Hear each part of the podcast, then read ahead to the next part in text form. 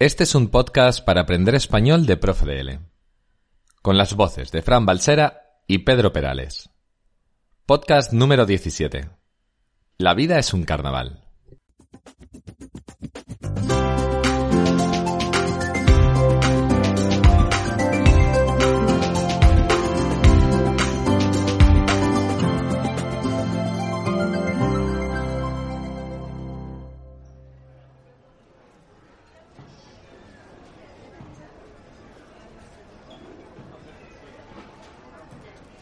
Este no me gusta.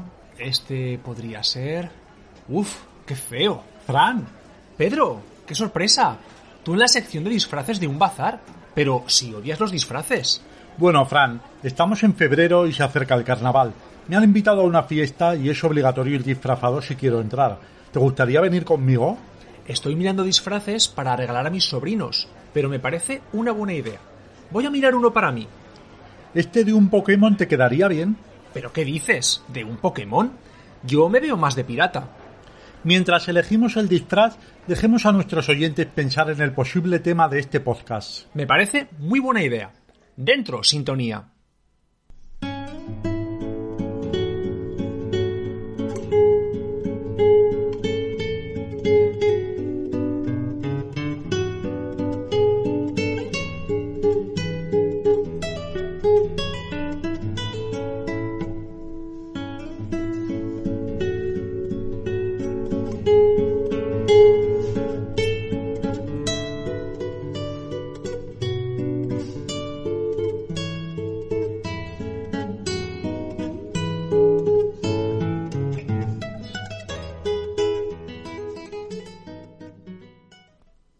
En este podcast vamos a hablar sobre los carnavales y como es habitual en los podcasts de Profe DL, voy a plantear una pregunta inicial sobre el tema. Dispara.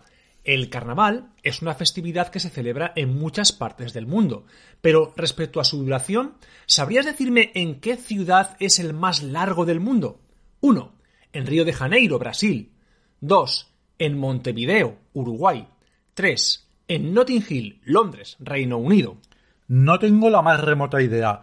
Yo diría en Río de Janeiro, Brasil. Bien, Pedro. En un rato sabremos si estás en lo cierto.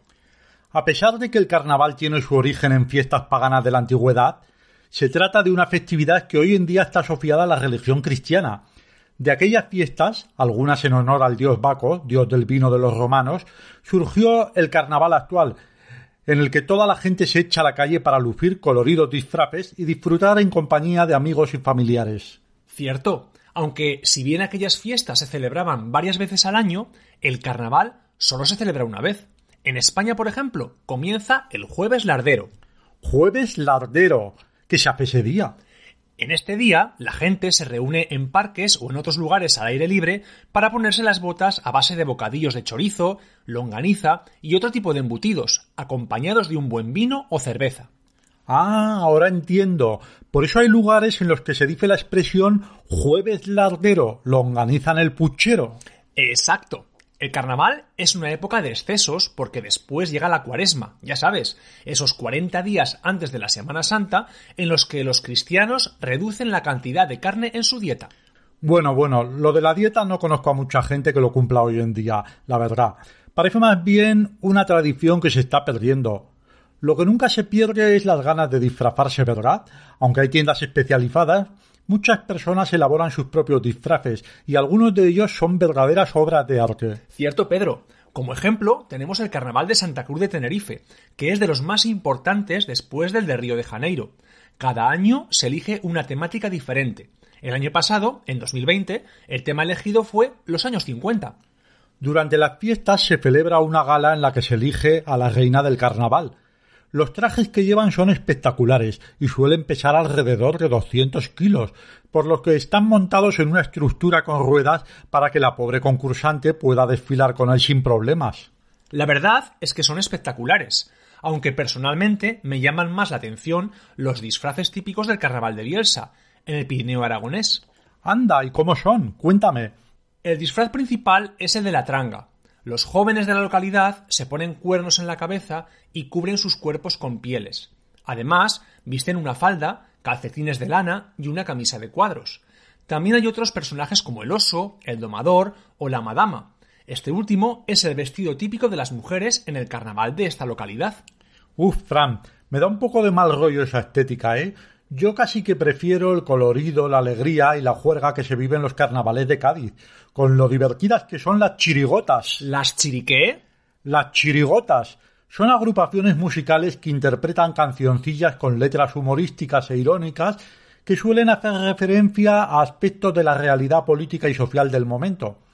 Es habitual celebrar un concurso en el Gran Teatro Falla de Cádiz, donde se elige cada año la chirigota más original. Madre mía, Pedro, ¿te imaginas que pudiéramos visitar todos estos carnavales en un mismo año?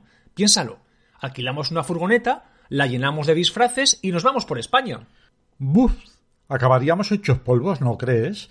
Sería mejor elegir una y terminar disfrutando con el entierro de la sardina, un acto solemne que consiste en un desfile en el que se parodia la muerte y entierro de este pez para marcar el final del carnaval y el inicio de la cuaresma cada año. Bueno, pero podríamos ir a uno cada año. ¿Qué te parece? Y eso que no hemos mencionado todos. Nos faltaría el de Águilas en Murcia o el de Tolosa en el País Vasco. Sí, sí, y cuando nos quedemos sin carnavales que visitar en España, podríamos salir fuera a vivir los carnavales más espectaculares del mundo. Como el de Venecia, en Italia. Más famoso que ese, no hay ninguno. Sí, claro. ¿Acaso no te olvidas del de Río de Janeiro en Brasil? Si tienen hasta un estadio construido para celebrar los desfiles de carnaval, el Sambódromo. Es verdad. Mira, otro que me gustaría ir una vez en mi vida es el Mardi Gras de Nueva Orleans, en Estados Unidos. Creo que está en el top de carnavales del mundo junto con el de Río, Venecia y Tenerife. Si es que hay tantos carnavales tan famosos que no sabría ni cuál elegir. Jo, Fran, veo que te estás emocionando un poco. Me da la sensación de que te encantaría pasar la vida de carnaval en carnaval. Para eso yo te sugeriría visitar el de Colonia en Alemania, que empieza en noviembre, el de Montevideo, Uruguay, que empieza en enero, o el de Agua Odori de Japón, que se celebra en agosto. ¡Hala, qué guay! Me los apunto, que no quiero que se me olviden. Bueno, Pedro, estamos llegando al final de nuestro podcast y, como de costumbre, tenemos que dar respuesta a la pregunta del principio. Te planteaba esta cuestión. El carnaval es una festividad que se celebra en muchas partes del mundo, pero respecto a su duración, ¿sabrías decirme en qué ciudad es el más largo del mundo? 1. En Río de Janeiro, Brasil. 2. En Montevideo, Uruguay. 3. En Notting Hill, Londres, Reino Unido. Y yo he respondido que en Río de Janeiro, Brasil. Pues no has acertado. La respuesta correcta es la número 2, en Montevideo, Uruguay, ciudad en la que el carnaval dura 41 días, desde mediados de enero hasta finales de febrero. En Río de Janeiro la duración es mucho menor, 6 días, y en Notting Hill dura tan solo 2 días. Madre mía, 41 días. Eso sí que es pasárselo bien. Bueno, Pedro, llevamos aquí un rato y todavía no he elegido el disfraz para la fiesta. Uy, mira estos, nos quedaría muy bien para ir juntos. De ángel y demonio. Me pido el demonio. Pues nada, yo seré el ángel. El ángel guardián de nuestros oyentes, a los que les pido que completen las actividades de este podcast en nuestra página www.profedl.es. Eso es. Y cuidado, porque soy el demonio y voy a poner preguntas muy difíciles. no le hagáis caso, seguro que lo hacéis genial. Hasta la próxima. Adiós.